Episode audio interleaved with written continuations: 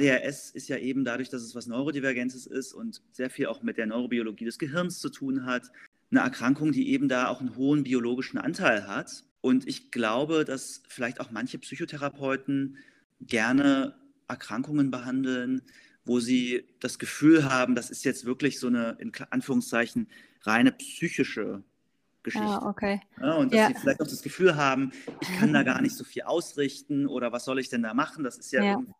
Biologisch bedingt. Ne, ich, also sicherlich ist vielen bewusst, dass man natürlich auch Kompensationsstrategien erarbeiten kann, aber das ist mhm. vielleicht für viele auch gar nicht so spannend. Ne? Also ich glaube, mit Persönlichkeitsstörungen zu arbeiten oder irgendwie ähm, irgendeine abgefahrene Dynamik zu hinterfragen, finden dann manche vielleicht auch herausfordernder oder interessanter. Mhm.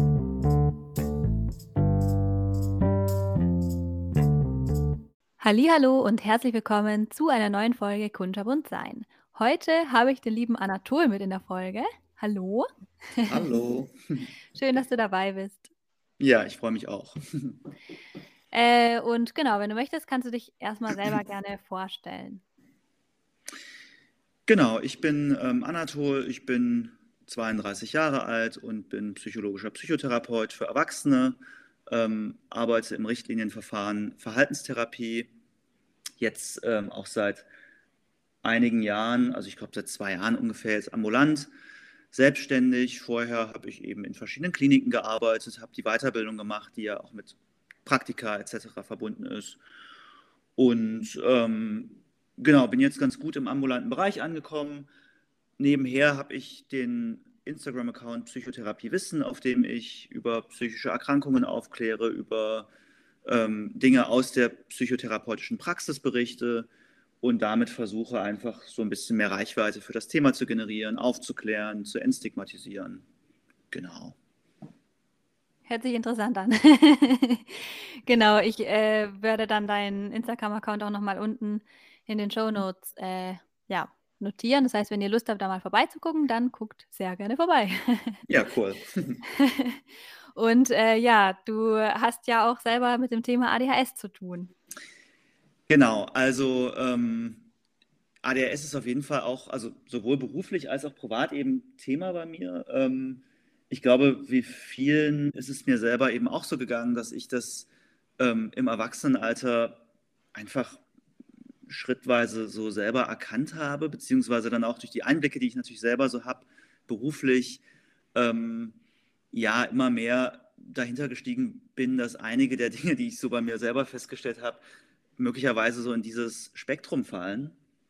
Ähm, das heißt, ich gehöre auch zu denjenigen, wo es im Kindesalter jetzt nicht diagnostiziert wurde. Es war zwar vorhanden, aber es war eigentlich ganz gut kompensiert, würde ich sagen. Ne? Und das mhm. macht es dann ja oft auch so ein bisschen schwerer, wenn man das noch nie auf dem Schirm hatte, dann als Erwachsener irgendwie dahin zu kommen, dass es vielleicht auch ähm, ja, ADHS ein Thema sein könnte. Ja. Mhm. Äh, um dich jetzt gleich mal so mit so einem Vorurteil zu konfrontieren. Aber du hast doch studiert, dann kannst du doch gar kein ADHS haben, oder? Also ja, tatsächlich ist das, glaube ich, was, was, also ich habe das auch schon gehört und wahrscheinlich kennen das super viele. Das ist natürlich Quatsch. Also ADHS hindert einen ja nicht daran, irgendwie bestimmte Dinge unbedingt im Alltag zu machen. Es erschwert einfach nur vieles, weil je nach Ausprägung der Symptome bestimmte Dinge einfach schwieriger, schwieriger sind als ohne ADHS. Ich hatte tatsächlich Probleme. Ne? Also ich war jetzt nicht so, dass es für mich so ein äh, Durchmarsch war und alles leicht gefallen ist, alles easy war. Also ähm, gerade so stupide Tätigkeiten, lange wissenschaftliche Texte lesen, Abschlussarbeiten oder Essays schreiben. Also das war oft auch mit sehr viel Quälerei ähm, verbunden. Und klar, es war dann schon schwierig, da auch irgendwie durchzuhalten. Aber mhm. es ist möglich. Gab es dann irgendwelche Sachen, die dir da geholfen haben oder auch im Nachhinein irgendwelche Strategien, wo du äh, jetzt im Nachhinein vielleicht weißt, ah, okay, das ist, passt schon sehr gut zu ADHS, dass ich da irgendwelche das und das so gemacht habe, ähm, genau, weil es vielleicht für mein Gehirn einfach passender war. Ja, also tatsächlich ähm, hat es mir geholfen, einfach sehr reizarme Umgebungen zu schaffen, wenn ich wirklich ähm, Dinge fertig bekommen musste. Ne? Also ich habe dann viel spät abends oder auch nachts gearbeitet, mhm. ähm, weil dann einfach die Ablenkung nicht so da war durch irgendwelche Anrufe oder andere Leute, die wach waren. Ähm, ich habe versucht, in meinem Zimmer eben bestimmte Reizquellen wirklich auszustellen, ne? Telefon, mhm. am Rechner irgendwie das so einzurichten, dass da nicht irgendwie nebenher Sachen laufen. Auch Musik zum Beispiel nebenher zu hören, hat mir nie gut getan. Das hat mich einfach meistens überfordert. Mhm. Ähm, also für mich hat wirklich dieses, ähm, dieses Reizarme gut funktioniert. Ne? Einfach da so ein bisschen drauf zu achten. Mhm. Ähm, ansonsten habe ich mir für alles sehr, sehr viel mehr Zeit eingeplant, als es vielleicht für andere notwendig gewesen wäre. Mhm. Einfach weil ich wusste, dass ich bestimmte Prokrastinationsphasen, Ablenkungsphasen, Phasen, wo ich einfach Dinge vor mir herschiebe, mit einrechnen sollte. Und ja, ich glaube, ich bin darin einfach irgendwann ganz gut geworden, das dann doch ein bisschen einzuschätzen. Ne? Mhm. Ja. Äh, wie ist es dann jetzt heutzutage? Also gibt es irgendwelche Sachen, die dich im Alltag dadurch besonders herausfordern? Also tatsächlich, ja, auf jeden Fall. Ne? Also es gibt ähm, so im Privaten, ich meine, das spielt auch vielleicht manchmal beruflich eine Rolle, ne? also so ja. mich zu organisieren. Also ne, ich bin jemand, der dann gerne einfach, weil es mir dann irgendwie zu umständlich und zu aufwendig vorkommt und mich dann auch einfach oft überfordert, ähm, lege ich dann eher so bürokratische Sachen erstmal weg, ne? Poststapel mhm. dann irgendwo. ähm, und ich habe immer das Gefühl, oh, dafür muss ich jetzt den Ordner aus dem Schrank holen. Ja. Dann muss ich raussuchen, wo das reinkommt. Das dauert super lange, dann bin ich ungeduldig und dann habe ich schon keinen Bock mehr. Mhm. Das führt regelmäßig dazu, dass ich einfach irgendwie feststelle, auf meinem Schreibtisch ist Chaos. Ja. Äh, und dann brauche ich einfach lange, um das wieder zu bereinigen. Und dann nehme ich mir jedes Mal vor, so dieses Mal hältst du diese Struktur ein. Mhm. Und irgendwann bin ich wieder an dem Punkt, wo ich merke, okay, das hat nicht so gut funktioniert. Und ja. das ist natürlich auch ähm, bei der Arbeit schwierig. Ne? Also Struktur hilft mir auf jeden Fall. Ne? Aber wenn man viele Patienten hat, wenn man mit Kostenträgern kommunizieren muss, wenn man irgendwie so bürokratische Abläufe einhalten muss, dann ist es schon manchmal ganz schön herausfordernd, wenn man eigentlich von seinem Naturell jemand ist, der da nicht so gut drin ist, ne? mhm. aufgrund dieser Defizite vielleicht auch. Ja. Ähm, ja, ansonsten merke ich schon, dass ich oft das Gefühl habe, irgendwie im Kopf dann schon weiter zu sein als vielleicht Gesprächspartner. Ja. Und das ist natürlich als Psychotherapeut auch schwierig, ähm, weil man sich natürlich regulieren muss, ähm, das Gegenüber aussprechen zu lassen ne? und den Raum mhm. zu nehmen, den die Person braucht. Und das gelingt mir mittlerweile, glaube ich, gut, wahrscheinlich auch nicht immer, aber dann nicht ins Wort zu fallen oder irgendwie den Satz des Patienten zu Ende zu denken oder zu Ende zu reden. ja. das, das ist echt herausfordernd manchmal. Ne? Mhm. So.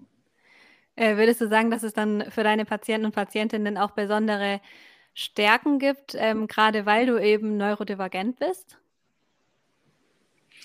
Ähm, also ja, ich glaube einfach, dass es natürlich dieses Thema auch nochmal anders nachvollziehbar macht. Ne? Also mhm. ähm, ich bin jetzt prinzipiell auch kein Verfechter davon zu sagen, man kann nur die Dinge gut behandeln, die man selber irgendwie erlebt hat oder von ja. denen man selber betroffen ist. Das muss natürlich nicht so sein, aber ich glaube, es erleichtert es unter Umständen. Mhm. Und ich denke schon, dass es auch unter PsychotherapeutInnen ähm, ja, noch Wissenslücken gibt und oder vielleicht auch Vorurteile ähm, oder so Schubladen, gerade was so das Thema Neurodivergenz betrifft. Und ich denke, dass ich da einfach nicht ganz so vorurteilsbehaftet bin ne? ja. und einfach offener mit umgehe und ja auch weiß, wie es aus eigener Perspektive im Alltag sein kann. Ja. Ne?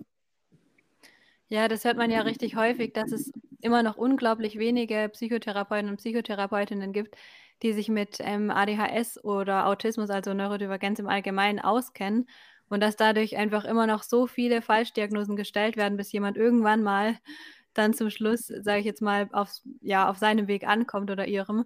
Äh, hast du durch, deine, durch deinen Bildungsweg, äh, hättest du da Ideen, woran es liegen könnte oder was sich da vielleicht noch ändern müsste, damit es nicht mehr so ist? Ja, also ja, spannende Frage auf jeden Fall. Ich glaube, das hängt mit verschiedenen Dingen zusammen. Also einerseits ähm, galt ja ADHS beziehungsweise auch so neurodivergente ähm, Störungen als ausschließlich Dinge, die Kinder und Jugendliche betreffen. Mhm. Ne, das war ja mhm. lange auch so ein, ja. so ein Fokus. Ne? Kinder sind davon betroffen, von Autismus, von ADHS und dann verwechselt sich das vielleicht oder spielt im Erwachsenenalter keine Rolle, weil man sich ja irgendwie ähm, besser regulieren kann oder kognitiv Dinge hinterfragen kann, rationaler handelt.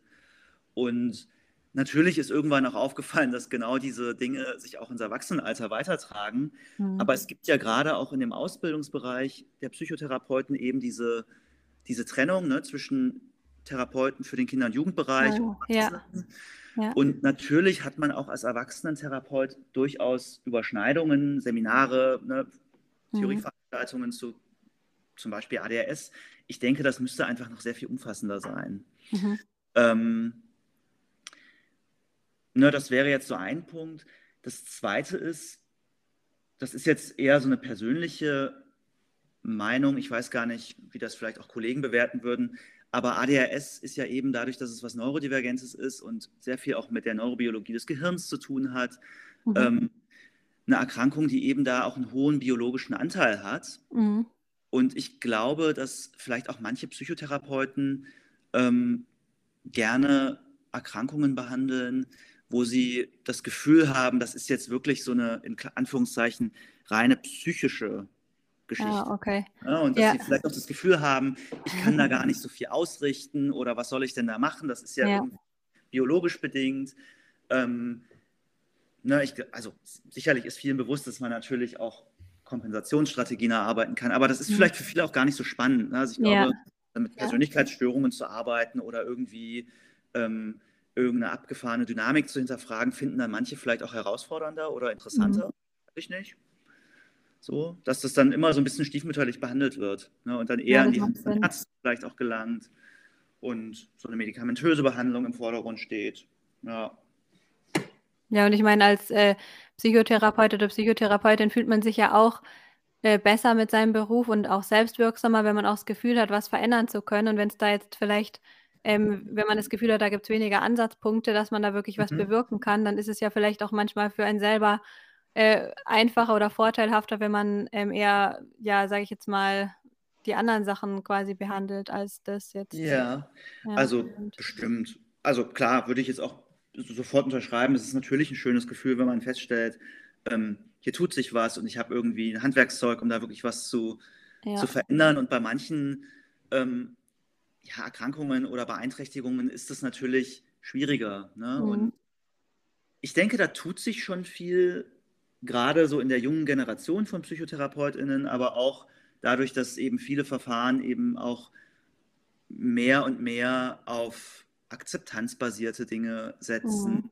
Es viel darum geht, nicht unbedingt nur zu verändern und zu sozusagen zu heilen, sondern auch einfach zu sagen, es gibt Zustände, die bleiben vielleicht auch da und trotzdem ist es sinnvoll, da therapeutisch mit zu arbeiten.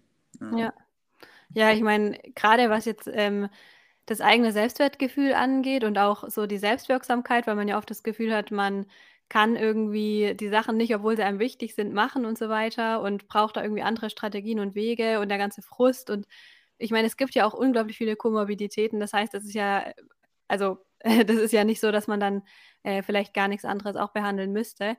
Äh, genau. Kann ich mir vorstellen, dass es da sogar unglaublich viel Handlungsbedarf gibt, auch wenn es vielleicht erstmal nicht so wirkt. Aber ich glaube, gerade wenn man das mit einbezieht, macht äh, kann es so viel für Menschen verändern, die davon betroffen sind. Also äh, vielleicht ist das ja, auch einfach total. ein Missverständnis oder so. Mhm. ich denke auch, ne, man sollte das vielleicht auch eher als, ähm, ja, als Faktor verstehen, was eben Erkrankungen begünstigt und vielleicht auch mhm. aufrechterhält.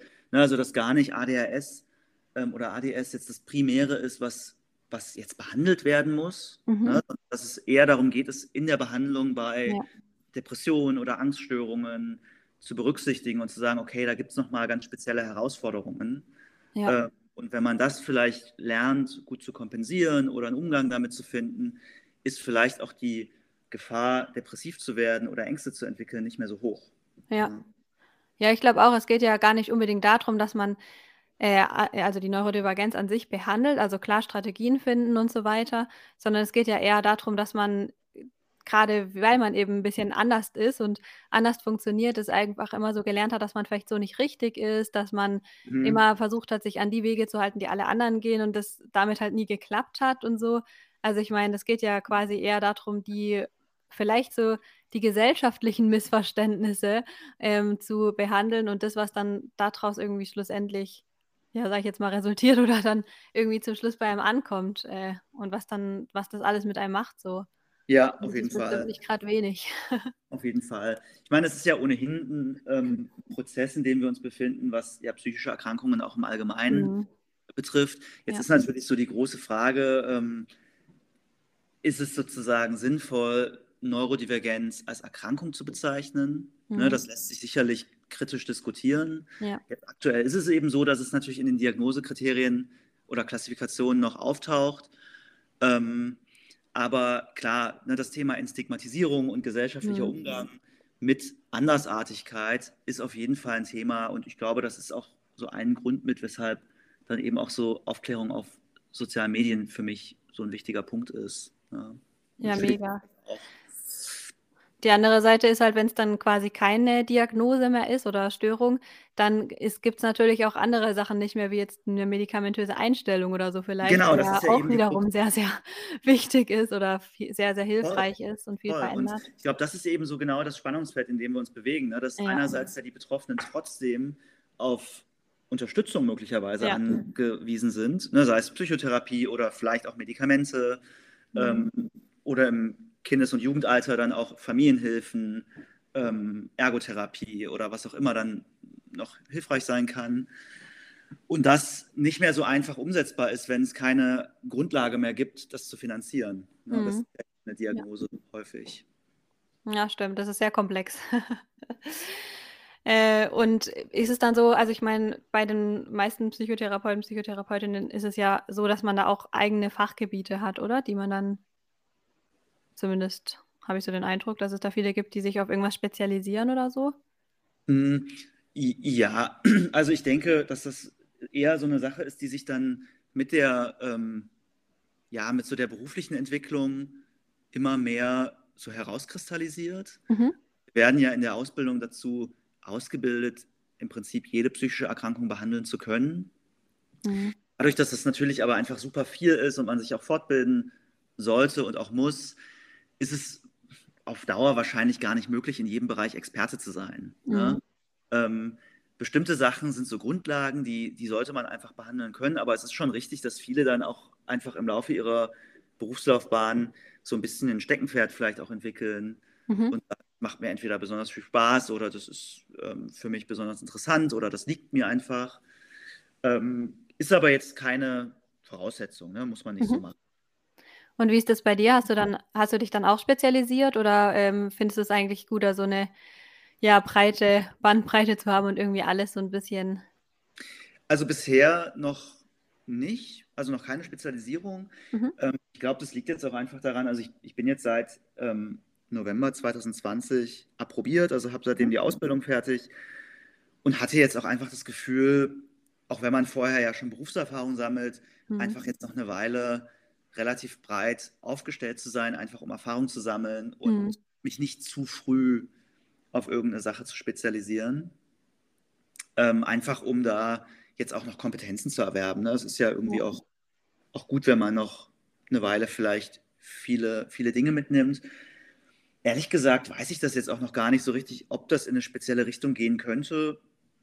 Jetzt gerade macht mir auf jeden Fall die Abwechslung auch Spaß, mhm. dass es jetzt nicht irgendwie jeder Termin sozusagen so ein sehr ähnliches Themenfeld ist. Ja. Ähm, ich glaube, das wird sich so zeigen. Ja. Ja, stelle ich mir auch irgendwie cooler vor. Also ich meine, klar, selbst wenn man wahrscheinlich jetzt sich nur auf eine Sache spezialisiert, ist ja trotzdem jeder Mensch anders und so. Da hat man wahrscheinlich ja, also immer noch genug ja, Abwechslung. Jeder Mensch ist anders und am Ende ist es ja auch oft so, dass, ähm, wie du ja vorhin schon gesagt hast, ne, es gibt ganz viele Dinge, die dann komorbid auch auftreten. Ähm, Manche Leute kommen vielleicht mit einem bestimmten Anliegen, weil sie glauben, vielleicht das zu haben, was möglicherweise deine Perspektive, äh, ne, deine mhm. Expertise mhm. ist. Ja. Und dann stellt sich vielleicht auch in der Diagnostik raus, es geht doch um was ganz anderes und dann würde man ja die Person wahrscheinlich auch nicht wieder wegschicken, ne, nur weil mhm. sie jetzt mhm. nicht in das Raster passt, was ich jetzt behandle. Ähm, genau, also es, es gibt, glaube ich, so ein paar ähm, sehr komplexe psychische Erkrankungen, da ist es sicherlich sinnvoll, wenn man da Expertise hat. Mhm. Ne? ich glaube, ADHS ist schon auch ein Feld, was dazugehört. Ähm, ne, und gibt es eben noch so ein paar andere Dinge, ähm, weiß ich jetzt nicht, ähm, so schwere psychotische Störungen, ne, wo dann vielleicht mhm. auch Wahnerleben eine Rolle spielt, ähm, Traumabehandlungen und Essstörungen. Ne, das sind einfach sehr, sehr schwere und komplexe Erkrankungen. Ja. Da ist es sicherlich sinnvoll, wenn man sich da weiterbildet und auch Expertise aufbaut. Ähm, bei den anderen Störungsbildern würde ich das jetzt nicht so pauschal sagen, sondern da kommt es einfach sehr drauf an. Ne? Mhm. Also auch eine Depression kann komplex sein, muss es aber nicht in der Behandlung. Ähm, das gleiche gilt für Angststörungen. Ähm, ja. Mhm. Und äh, wenn jetzt, also ich habe jetzt schon zwei verschiedene Aussagen gehört. Auf der einen Seite zu sagen, wenn sich jetzt zum Beispiel jemand nicht so gut vielleicht mit ADHS auskennt und die Person auch unter, also von Komorbiditäten betroffen ist, dass man dann sagt, ja, jetzt behandeln wir erstmal das und dann gucken wir weiter. Und aber was ich öfter gehört habe, war die Aussage, ähm, naja, also es ist schon wichtig, dass man die Grundlage erstmal weiß, also ob da eine Neurodivergenz dahinter steckt, weil es ganz wichtig ist auch für die Komorbidität und die Behandlung, dass man ähm, eben auch überhaupt den Hintergrund erstmal dazu mhm. erkennt. Ja, also ich, ich gehöre, glaube ich, eher zu der Fraktion, ähm, den Hintergrund vorher zu kennen mhm. und von Anfang an zu berücksichtigen. Mhm.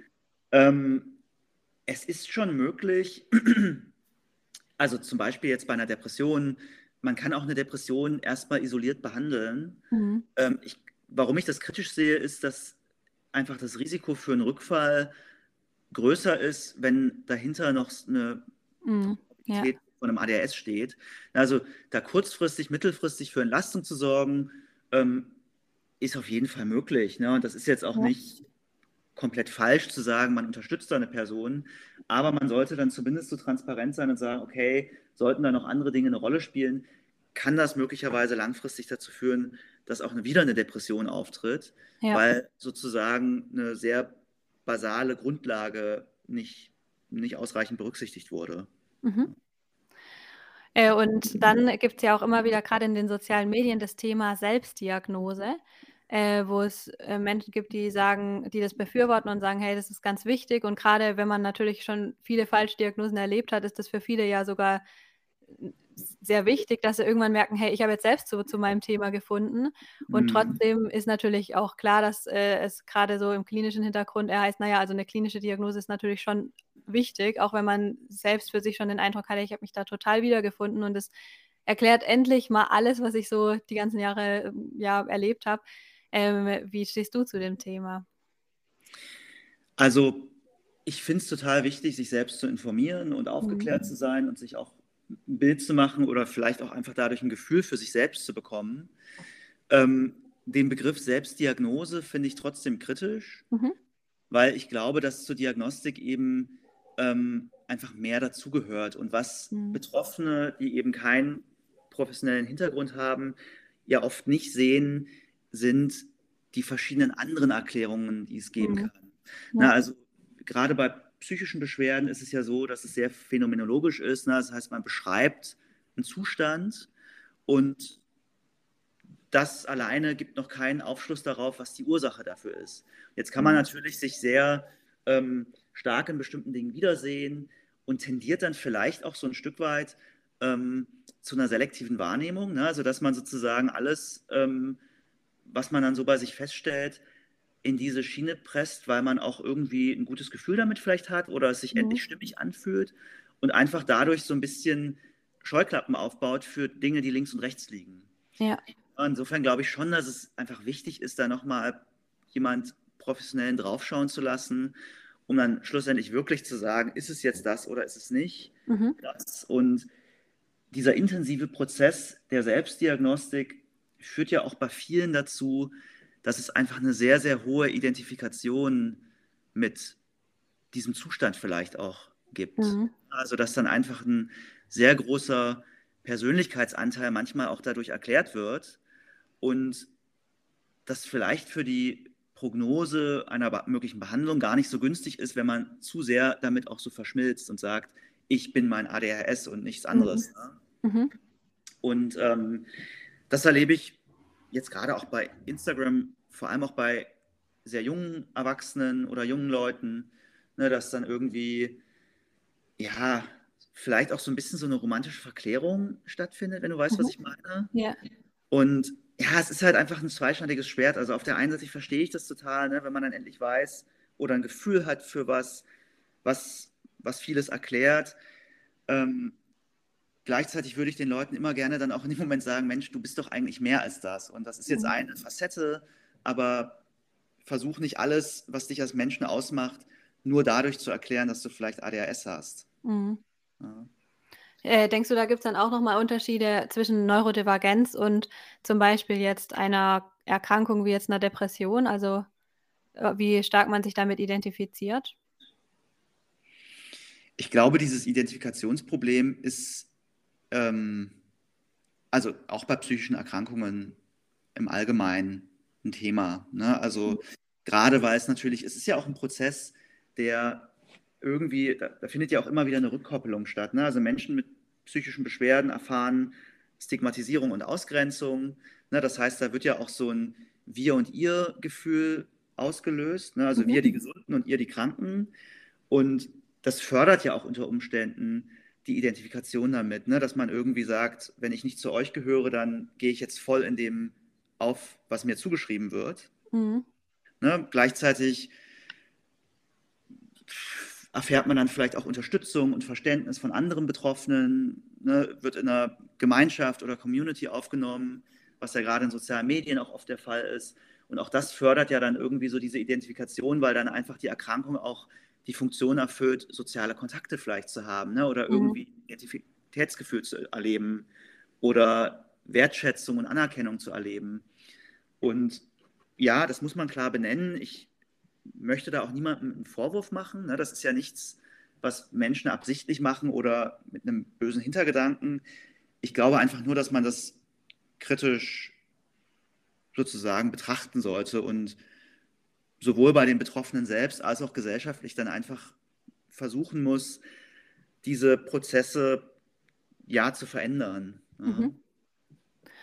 Äh, und was für mich jetzt irgendwie so ein bisschen da der Unterschied wäre, vielleicht auch, wie man die eigene, also wenn man es jetzt mal auf Neurodivergenz betrachtet, bezieht, ähm, wie man die eigene Neurodivergenz bewertet. Also wenn man quasi jetzt nur das Negative erstmal sieht, ist ja dann vielleicht am Anfang eher so, dass mhm. einem dann ganz viel auffällt und man irgendwie merkt, so, wow, stimmt, hey, ich kann mich da nicht konzentrieren und da bin ich vergesslich und man sich dann damit identifiziert oder ob man quasi dann auch die Stärken dahinter sieht und für sich den Unterschied macht, wie man Sachen angehen kann, ja. weil man einfach unterschiedliche, also weil man merkt, hey, warte mal, ich brauche einfach einen anderen Weg, weil ich eben vielleicht anders funktioniere und mhm. man sich dann damit identifiziert.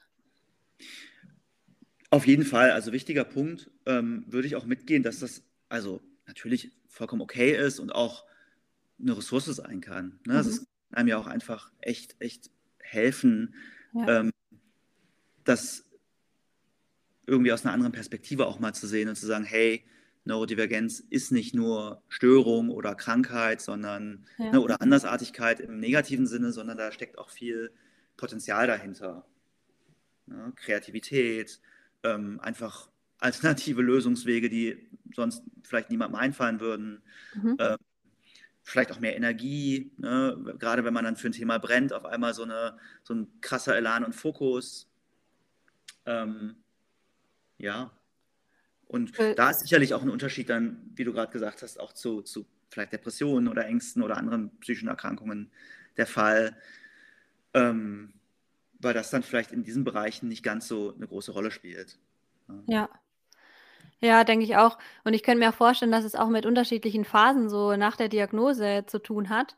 Weil ich meine, im ersten Schritt ist das ja wahrscheinlich so, also das verändert ja für viele erstmal so komplett das Leben, stellt alles auf den Kopf und äh, dann ist, ist es ja oft so, dass dann viele sagen, äh, viele sagen mir dann schon, ja, ich äh, soll gar nicht mehr über ADHS sprechen, aber für viele ist es ja so weltverändernd und so eine Lösung weil sie irgendwie plötzlich, also so viel gezweifelt haben, dass es natürlich dann auch erstmal unglaublich viel Raum einnimmt und man sich dann ja wahrscheinlich auch viel extremer damit identifiziert, als wenn man das jetzt ein paar Jahre äh, alles verstanden hat und durchdacht hat und bemerkt hat. Und das ist ja auch wahrscheinlich ein riesiger Prozess, der so hinter einer Diagnose steckt, wenn man das dann mhm. plötzlich alles erkennt. Ja, auf jeden Fall. Ähm, also ich versuche jetzt mit den Personen, ähm, die ich jetzt so behandle, die vielleicht auch davon betroffen sind, von, von Neurodivergenz, also bei mir ist es überwiegend dann ADHS, ADS, ähm, auch sowas in der Therapie zu besprechen. Ne? Also, dass man mhm. natürlich mit seinem Umfeld über solche Dinge sprechen sollte und dass das einfach entlastend ist und auch wichtig ist. Gleichzeitig natürlich auch eine Sensibilität dafür zu entwickeln, wo dann vielleicht auch mal die Grenzen bei den anderen erreicht sind. Ne? Oder dass man mhm. auch mal mhm. nachfragt, wie geht es dir damit, wenn ich jetzt so viel darüber spreche? Ja. Ist es okay? Äh, brauchst du mal eine Pause davon? Ne, also, dass es gar nicht um dieses ähm, Entweder-Oder geht, sondern einfach ja auf beiden Seiten Sensibilität zu entwickeln. Mhm. Ja, ich glaube, das ist ja auch dann wiederum gut, wenn man dann den Austausch mit anderen neurodivergenten Menschen hat und äh, da vielleicht auch seinen Hyperfokus ausleben kann. Ähm, genau. Total, total. Und ich meine, klar, das ist natürlich auch ein, ein Aspekt, der in der Therapie wichtig ist. Ne? Also Austausch und Raum ähm, für eine Sache, die vielleicht sonst im privaten Umfeld oder gesellschaftlich nicht so vorhanden ist. Mhm. Also deshalb denke ich, dass es einfach wichtig ist, dass Menschen ähm, auch mit Neurodivergenz ähm, ja die Möglichkeit bekommen, eine psychische oder eine psychotherapeutische Behandlung durchführen zu können. Mhm. Ähm, es ist natürlich immer so, wie zumindest jetzt die, die Definition und auch die Voraussetzungen sind so, dass irgendeine Form von Leidensdruck ja bestehen muss, damit eine Psychotherapie indiziert ist. Also ja. wird ja als Krankheitsbehandlung einfach verstanden. Und wenn jetzt ein Mensch in die Therapie kommt, der eigentlich keine Symptome hat oder keine Beeinträchtigungen hat und nur sagt, ich möchte über mein ADHS reden, obwohl ich mhm. gut mit ihm zurechtkomme, dann wird es natürlich schwierig, irgendwann auch eine Behandlung zu rechtfertigen, vor allem auch in Zeiten von chronischem Therapiemangel. Mhm. Ne? Therapieplatzmangel. Aber so als Aussicht für die Zukunft fände ich es natürlich toll, wenn eben ausreichend Plätze vorhanden wären, sodass man diese Abwägung vielleicht nicht mehr so treffen müsste. Ja. Ja, ja das ist ja, glaube ich, in unserem gesamten System ein bisschen so, egal ob es jetzt um körperliche oder psychische Behandlungen geht, dass man ja immer noch eigentlich eher, wenn eigentlich, sag ich mal, schon zu spät ist, ansetzt, als dass man irgendwie auch viel mit Prävention arbeitet, oder? Also vielleicht ja. auch gerade, weil es halt zu wenig Plätze und alles Mögliche gibt. Ja, also genau, ich glaube, es gibt schon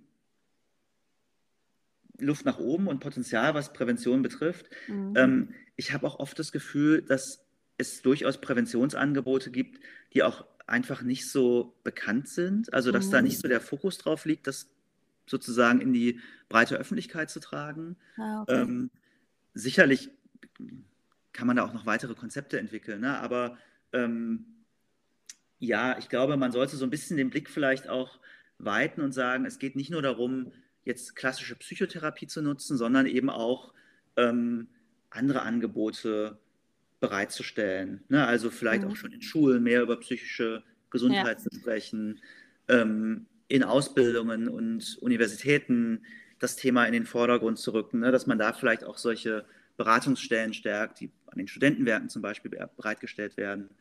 Es gibt viele Online-Präventionsprogramme, die aber, glaube ich, einfach noch so ein bisschen skeptisch beäugt werden, weil viele denken, hm, hilft es denn oder bringt mhm. mir das was?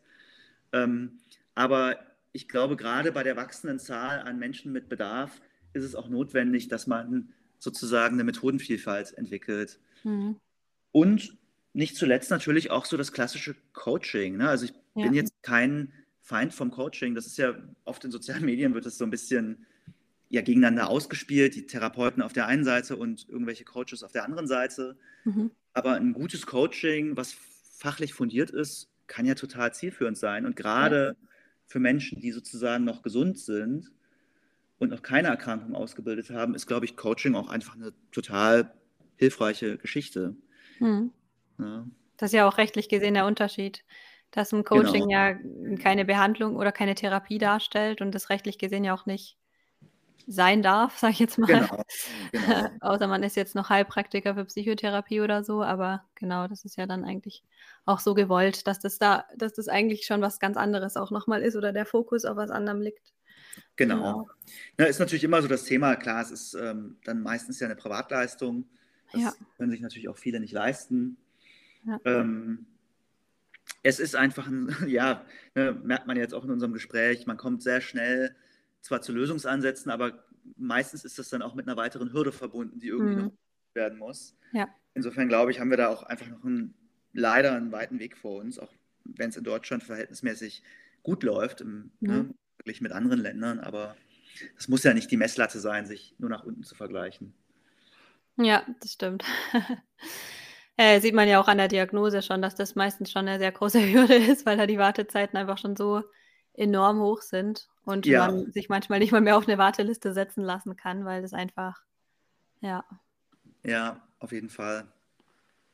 Weißt du, woran das liegt, dass das derzeit so schlimm ist? Also liegt es daran, dass da sehr viel Veränderung gerade vorherrscht und dann, äh, also das ist ja so, dass die Diagnosen zunehmen, weil man eben ja auch viel mehr Aufmerksamkeit auf das Thema legt und plötzlich versteht, warte mal, das ist ja gar nicht nur eine, also im Kindesalter, sondern und äh, was dann alles nicht diagnostiziert wurde an Erwachsenen, die ja eigentlich alle über 18 liegen, das ist ja dann auch eine große Menge an Personen, äh, die dann irgendwie, sage ich mal, nachdiagnostiziert werden muss oder so. Mhm. Oder dass dann da dieser, dieser, äh, ja, wie, wie soll ich sagen, dass da eben dann eben so viele Leute sich die Diagnose stellen lassen möchten, dass irgendwie die Wartezeiten so hoch sind? Oder was würdest du sagen? Ja, also es spielt auf jeden Fall eine Rolle. Ne? Na klar, dass, dass, dass da jetzt irgendwie mehr mehr Bewusstsein aufkommt, also für alle psychischen Erkrankungen ja am Ende ja. Ähm, ne, die Stigmatisierung ja schon auch abnimmt, ähm, muss man sagen, und mehr darüber geredet wird. Und ich glaube, viele jetzt einfach auch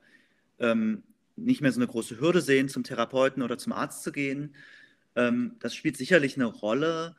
Ähm, gleichzeitig muss man einfach sagen, dass die Bedarfsplanung, die ja von den ähm, ja, von der Politik und den kassenärztlichen Vereinigungen ähm, durchgeführt wird, einfach auf Zahlen basiert, die veraltet sind. Ne? Ah, und das ist ja auch so ein großer Kritikpunkt, dass sehr lange schon gesagt wird, es braucht eigentlich mehr ähm, sogenannte Kassensitze, ne? also Therapeuten, die mit den Krankenkassen abrechnen dürfen. Mhm.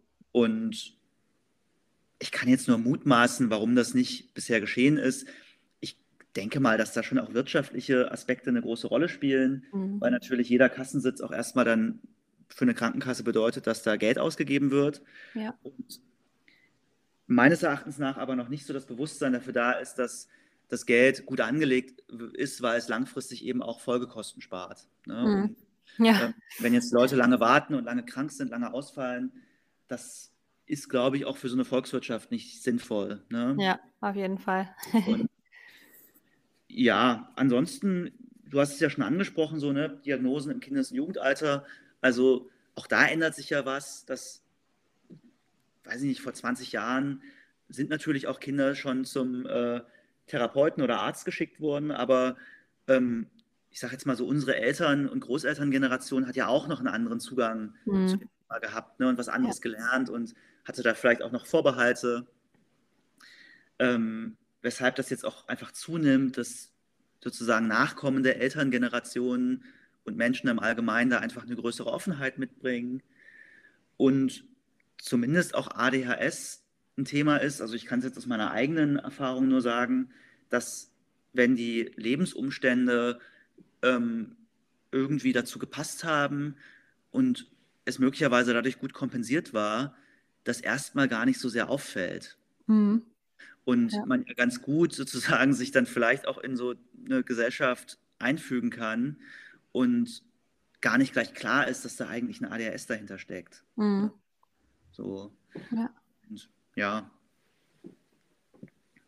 Lange Antwort auf eine kurze Frage, sorry. ähm, was ich noch fragen wollte, äh, und zwar hast du das Gefühl, ähm, dass Menschen mit ADHS oder Autismus, also neurodivergente Menschen, auch in der Therapie, selbst wenn es jetzt um die Behandlung von einer Komorbidität geht, äh, andere Bedingungen brauchen oder die Therapie anders gestaltet sein muss, damit sie erfolgreich ist? Ähm, ja, also würde ich schon sagen, ich habe tatsächlich einfach mit ähm, Autismus in der Behandlung nicht so viel Erfahrung, mhm. ähm, einfach weil es sich wahrscheinlich bisher nicht so ergeben hat oder ähm, die Personen dann unter Umständen auch an anderen Angeboten ankommen. Mhm. Ähm, weiß ich nicht, aber die Erfahrungen, die ich gesammelt habe, haben mir auf jeden Fall gezeigt, dass da andere Rahmenbedingungen teilweise notwendig sind. Also gerade bei ähm, Autismus hatte ich das Gefühl, dass einfach eine sehr klare und transparente Kommunikation noch wichtiger ist als ohnehin mhm. schon. Ja. Ne, dass man da einfach die Leute gut mitnimmt und immer wieder im Hinterkopf hat, ähm, nicht Sachen vorauszusetzen, die man bei nicht neurodivergenten Personen voraussetzen würde. Ja. Ne? Und auch ich jetzt als Mensch ohne Autismus habe ja dann möglicherweise ähm, trotz meines ADHS aber manchmal auch das Gefühl, okay, ich gehe jetzt mal davon aus, dass das die Person vielleicht verstehen sollte oder wissen mhm. muss oder können muss. Und da braucht man einfach eine wahnsinnig hohe Aufmerksamkeit und Sensibilität, ähm, nicht Dinge vorauszusetzen, die vielleicht nicht möglich sind. Ne? Ja. Und beim ADHS, bei ADHS-Behandlungen ähm, würde ich auch sagen, dass bestimmte Bedingungen hilfreich sind. Ne? Natürlich, klar, Kommunikation, Strukturen schaffen, die hilfreich sind, die unterstützen. Ähm, natürlich Eigenverantwortung auch fördern, aber nicht an Stellen, ähm, wo es vielleicht auch einfach zu früh ist und dann frustriert mhm. zu sein, dass die Person vielleicht bestimmte Dinge nicht hinbekommt. Ne, also auch da sich möglicherweise einfach mehr Zeit nehmen ähm, für manche Dinge. Ne, also es gibt ja häufig das, ähm, die Schwierigkeit bei Menschen mit ADHS und einer Depression, dass man versucht, irgendwie Tagesstruktur aufzubauen ne, und mhm. äh, die Leute aktivieren möchte, bestimmte Dinge umzusetzen. Und das ist dann oft doppelt erschwert. Einerseits, weil vielleicht auch Depression, Antriebslosigkeit besteht, aber auch, ja. weil es Menschen mit ADHS besonders schwer fällt, vielleicht auch Strukturen einzuhalten ne? oder sich ja. an Pläne zu halten, die sie ähm, machen. Und da nicht frustriert aufzugeben und zu sagen, ach, der Patient ist unmotiviert oder strengt sich nicht an oder will nicht. Ähm, das wäre sozusagen die einfache Lösung. Und da braucht man einfach bei Menschen mit einem zusätzlichen ADS viel, viel mehr Zeit. Ja. ja. Und sehr viel kleinschrittigeres Vorgehen, ähm, um ans Ziel zu kommen. Ja, ich glaube, das ist halt das, wenn natürlich die äh, Sachen, die einen ja eigentlich immer so frustrieren und vielleicht auf Dauer auch hoffnungslos machen, dann natürlich in der Therapie auch wieder erlebt werden, wäre das natürlich der Worst Case wahrscheinlich. Ja, total. Ja. Ähm, und ansonsten, also ich versuche immer, wenn ich, also das ist ohnehin eine Sache, die, die mir ganz wichtig ist, aber ähm, natürlich auch bei Menschen, die neurodivergent sind, einfach zu ermutigen, auch Feedback zu geben. Mhm. Also es ist, glaube ich, oft noch so ein bisschen, ja, vielleicht auch so eine Angst oder Unsicherheit auf Patientenseite da, ähm, dass sie glauben, einen Therapeuten nicht auf irgendwas hinweisen zu dürfen oder dass Kritik nicht erlaubt sei. Und das ist natürlich auch schwierig, das verstehe ich auch, aber deshalb ermutige ich eben dazu, ne, zu sagen, mhm. sagt mir bitte, wenn irgendwas nicht passt oder wenn ich vielleicht an irgendeiner Stelle zu schnell war oder wenn ich an irgendeiner Stelle vielleicht auch mal unsensibel war. Mhm. Also das ist ja auch ein Aspekt von, von Psychotherapie, eben diese Form von Kommunikation zu trainieren und ja. Ne, Bewusstsein zu schaffen, dass es wichtig ist, eigene Bedürfnisse zu äußern. Und dann kann, glaube ich, auch eine Therapie mit neurodivergenten Personen gut gelingen, wenn man es einfach als Kooperation sieht und nicht als ich therapiere dich von oben herab und du machst, was ich sage und die Verantwortung ja. liegt nur bei mir. Ja, ja ich habe irgendwie auch das Gefühl, dass gerade bei ADHS das Thema Selbstbestimmung sowieso immer ein sehr wichtiges Thema ist. Ja. Und von ja. daher könnte ich mir vorstellen, dass das manchmal auch in der Therapie schwierig sein kann, äh, weil also so ein, so ein Mittelweg zu finden, der irgendwie auch sehr selbstbestimmt ist. Auf jeden Fall. Ne? Und man weiß das ja auch ähm, aus der Forschung durchaus, dass ähm, Lösungswege, die selbstbestimmt irgendwie auch angegangen werden und entwickelt werden, viel, viel ähm, erfolgversprechender sind als mhm. Lösungswege, die sozusagen vorgegeben werden, ne? wo dann auch ja. irgendwie vielleicht ein bisschen direktiv gesagt wird, probieren Sie doch mal das aus oder ich möchte mit Ihnen heute das und das erarbeiten. Mhm. Ähm, das kann auch unter Umständen mal natürlich funktionieren, klar. Ähm, Patient kann ja auch nicht auf alles selbst kommen, dafür sind ja, ja auch die Therapeuten da. Ja. Aber die hohe Kunst ist ja, die Leute so dahin zu lenken, dass am Ende vielleicht auch einfach das Gefühl da ist, ich bin selber drauf gekommen. Mhm. Ne, und es war jetzt meine Idee und es ist aus mir herausgekommen. Und das ist aus meiner Sicht dann einfach auch eine gute Therapie, ne? wenn man nicht vorgibt, sondern Raum für Entfaltung lässt, offen lässt, Patienten auch Selbstbestimmungsrecht natürlich überlässt und am Ende das Gefühl entsteht, das ist jetzt meine Lösung und ich bin drauf gekommen. Ja. Äh, liegt es dann daran, dass dann dadurch auch eher die Selbstwirksamkeit danach auch noch erhöht ist und die dann wiederum vielleicht auch mit dem, für den Erfolg verantwortlich ist? Ja, also auf jeden Fall. Es ist ja immer ein Erfolgserlebnis, wenn man irgendwas, ähm, ne, also wenn man sich was erarbeitet oder auch das Gefühl hat, das ist jetzt was, was ähm, ich so für mich entwickelt habe ähm, und stärkt auf jeden Fall das Bewusstsein, das Gefühl dafür, auch später sowas wieder umsetzen zu können. Mhm. Ne, also im Gegensatz zu dem Gefühl, wenn man glaubt, nur das geschafft zu haben, weil man eine ganz, ganz starke Unterstützung vom Therapeuten oder der Therapeutin ja. dabei hatte. Ja. Ne? ja. Ja, dann kann man sich das halt zum Schluss auch nicht selber zuschreiben. Genau, und ähm, ja, also Selbstwirksamkeit ist auf jeden Fall ähm, wahnsinnig wichtig und natürlich, das haben wir vorhin ja schon mal angesprochen, ne, so dieses Thema mhm. auch Ressourcen nutzen und ja. auf Stärken hinweisen. Ähm, einerseits zu akzeptieren, dass da natürlich Beeinträchtigungen und Defizite vorhanden sind, aber auch einen Blick dafür zu schärfen, ähm, was gut funktioniert und wo man gut zurechtkommt, wo man vielleicht sogar auch einen Vorteil hat gegenüber nicht neurodivergenten Menschen. Mhm. Ja. Äh, und gibt es dann irgendwelche Learnings äh, auf dem Weg, in dem du dann auch herausgefunden hast, dass du ADHS hast? Ähm, und gleichzeitig natürlich auch den Bildungsweg, den du dann hattest, wo du selber irgendwie für dich Sachen äh, ja irgendwie gelernt hast auf deinem Weg oder wie du dann mit den Sachen umgegangen bist oder so? Ähm, meinst du jetzt bezogen auf meine eigenen ADS-Symptome? Äh, mhm.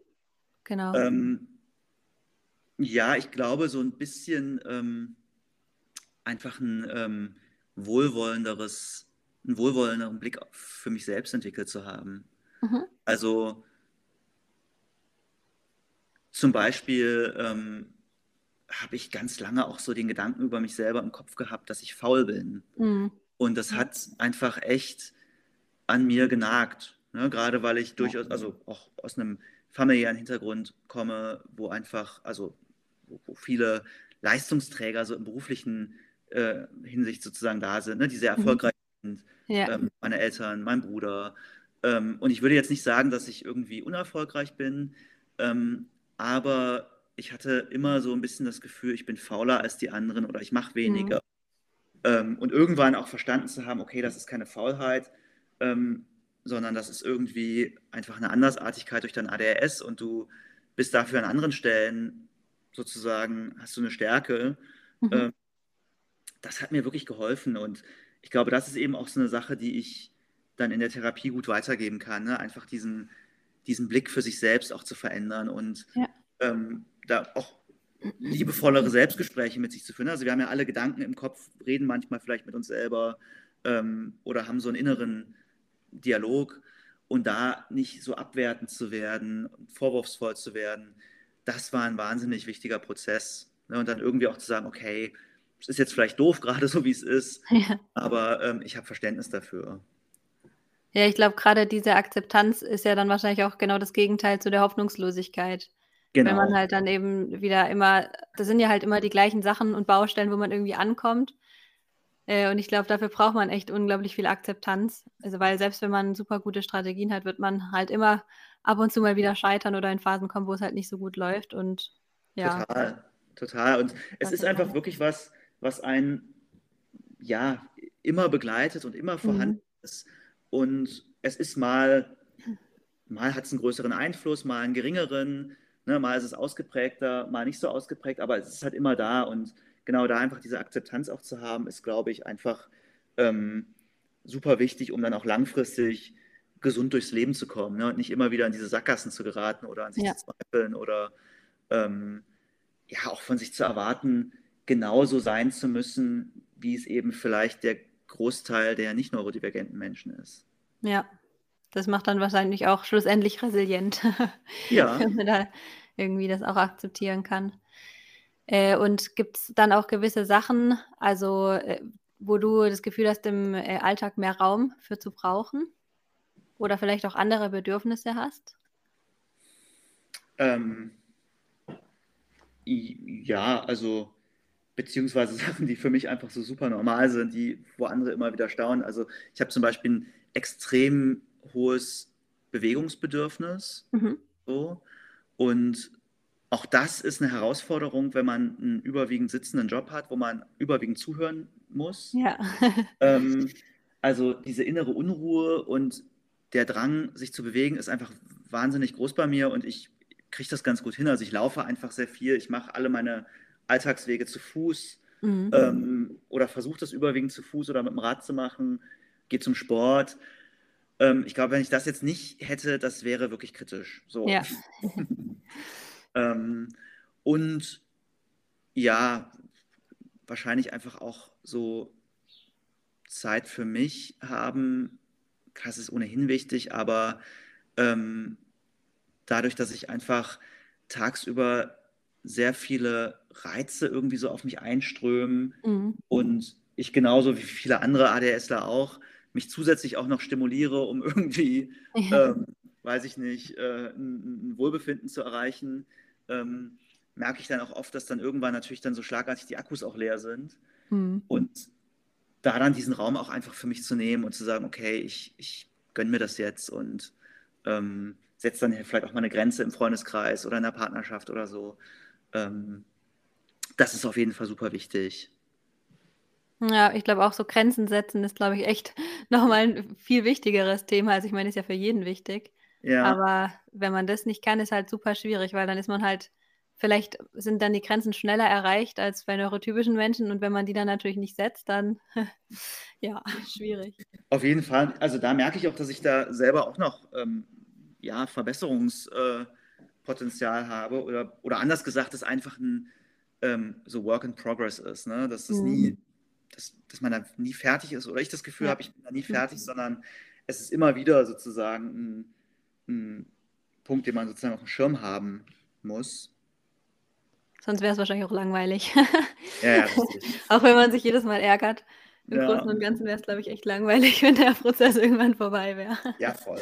Also irgendwie ist es ja auch. Also ich weiß auch gar nicht, so mittlerweile, ich weiß nicht, wie es dir zum Beispiel geht, aber so mittlerweile möchte ich es auch eigentlich gar nicht mehr missen. Also ja. die denke ich jetzt mittlerweile auch, ey, ist gut so, wie es ist. Und mhm. manche Dinge kann ich mir einfach echt nicht vorstellen, wie sich das anfühlt, wenn, wenn ich das nicht hätte. Mhm.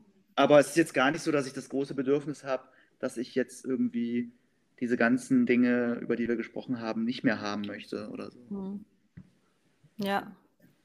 Man ist deswegen halt einfach der Mensch, der man ist. Und wenn man sich dann damit auch akzeptieren kann, ich glaube, dann ja, Voll. kann sich das auch gut anfühlen.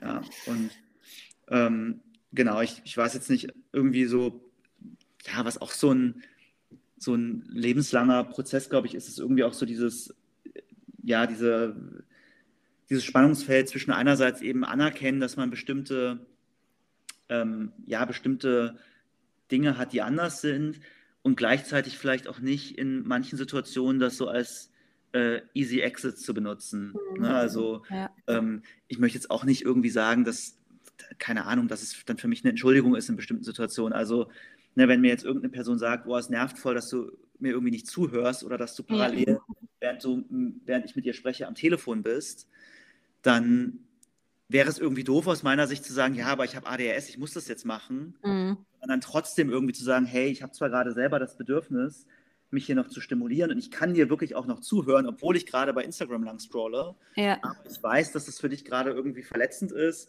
und deshalb versuche ich das zu unterlassen. und ich glaube, ja. das ist schon auch wichtig als Betroffener, sich da immer wieder auch in die Perspektive der anderen zu versetzen und zu sagen, okay, ähm, für die ist es eben auch schwierig manchmal, ne, da irgendwie mit umzugehen. Ja, total. Und äh, wenn man drüber reden kann, dann kann man ja auch schauen, okay, was ist jetzt das Bedürfnis. Und ich meine, klar kann man sich, also ich meine, soziale Medien, das ist ja, glaube ich, so die Stimulationsmethode, die so äh, eigentlich immer präsent ist. Aber ich, ich meine, es gibt ja auch noch total viele andere Methoden. Und wenn man mhm. sich gut genug mit dem Thema auskennt und dann halt auch noch gut sprechen kann mit anderen Menschen, dann kann man ja auch schauen, dass beide so auf ihren, äh, auf ihr Bedürfnis kommen, sage ich jetzt mal. Ja, Dass man voll. vielleicht lieber im, während dem Spaziergang sich dann unterhält. Das fällt mir zum Beispiel auch immer viel leichter, weil dann hat man ja noch die Bewegung und weiß Ja. ich nicht, also so, dass man dann halt einfach auch zusammen guckt, okay, wie können wir jetzt beide irgendwie das, Ja. was für uns wichtig ist, irgendwie Auf jeden. Fall. Voll. Ja, aber es ist manchmal nicht so leicht. Vor allem, wenn dann noch Emotionen im Spiel sind und so. Dann ist Ja. es natürlich manchmal auch nicht so leicht, da so konstruktiv Ja, vorzugehen. total. Aber ähm, selbst wenn man es dann im Nachhinein nochmal klären Ja. kann, ist das ja schon super, dass man das nicht immer in der Situation vielleicht hinbekommt. Das ist auch menschlich. Ja. Ähm, das gelingt im Übrigen auch PsychotherapeutInnen nicht. Ähm, das ist ja oft immer so, das glaube ich, so ein bisschen das, der Gedanke bei Patienten, die haben ihr Leben super im Griff und die kriegen alles hin und äh, alles, was die hier mit mir besprechen, können die. Nein, können wir nicht. Ja. Das ist also auch bei uns oft genau das Gleiche im Privatleben und ähm, vielleicht in einer anderen Ausprägung und nicht genau identisch, aber Ja. ähm, wir strugglen auch. Ne? Und das ist, glaube ich, auch nochmal wichtig, ähm, so als Botschaft. Sonst könnte man sich ja auch nicht in andere reinversetzen, vielleicht so gut. Von daher ist es ja vielleicht auch Ja, ja, ganz genau. gut, dass nicht immer alles läuft. Weil sonst wär, würde man sich ja denken, okay, warum kriegen die das jetzt nicht hin? ist Ja, doch so easy peasy alles. richtig, richtig. Ja. Ähm, Gibt es noch irgendwas, was du gerne zum Abschluss den Hörer und Hörerinnen gerne mit auf den Weg geben möchtest? Ähm, ja, ich möchte eigentlich allen auf den Weg geben, ähm, den Mut aufzubringen, über dieses eigene Erleben mit anderen Menschen zu sprechen, ne? weil ich glaube, dass das ein ganz, ganz wichtiger Punkt ist, dass eben auch Betroffene oder Menschen, die sich irgendwie in diesem Spektrum auch wiederfinden, ähm, anderen erklären, was es damit auf sich hat, ne? um einfach Bewusstsein zu fördern und Informationen teilen. Ähm, ja, ne, lasst euch nicht von der Gesellschaft sozusagen irgendwie unterkriegen im Sinne von vorschreiben, was sozusagen eine Norm ist und welche Norm oder welches Verhalten nicht erwünscht ist, sondern seid offen und kommuniziert und redet und macht sichtbar und seid gleichzeitig sensibel für euer Gegenüber. Ja, das hört sich gut an. ja, cool. Danke schön, dass du heute Gast in der Folge warst. Ja, War mal wieder sehr inspirierend. freut mich auch. Und genau, wie gesagt, wenn ihr Lust habt, mal bei Psychotherapie Wissen vorbeizugucken, dann schaut gerne mal unten rein und schaut euch und ja, besucht das Instagram-Profil. Und ja, wenn du möchtest, kann ich auch gerne noch deine Psychotherapie-Praxis verlinken oder Ähm, pff, kannst du machen. Also ich irgendwas habe jetzt anderes, was du keine, gerne ich möchtest. ja, ich habe keine eigene Praxis im klassischen Sinne. Ich, ich arbeite hier in Potsdam und Ja. ähm, bin da an dem Institut für Verhaltenstherapie tätig. Das ist das Institut, wo ich auch meine Ausbildung gemacht habe und Mhm. jetzt in Kooperation sozusagen freiberuflich tätig, nutze die Räumlichkeiten, die Infrastruktur und da findet man mich im Zweifelsfall. Okay, perfekt. Dann schreibe ich das gerne noch unten rein. Und ansonsten wünsche ich euch allen heute noch einen wunderschönen Tag. Und bis zur nächsten Folge. Tschüss. Tschüss.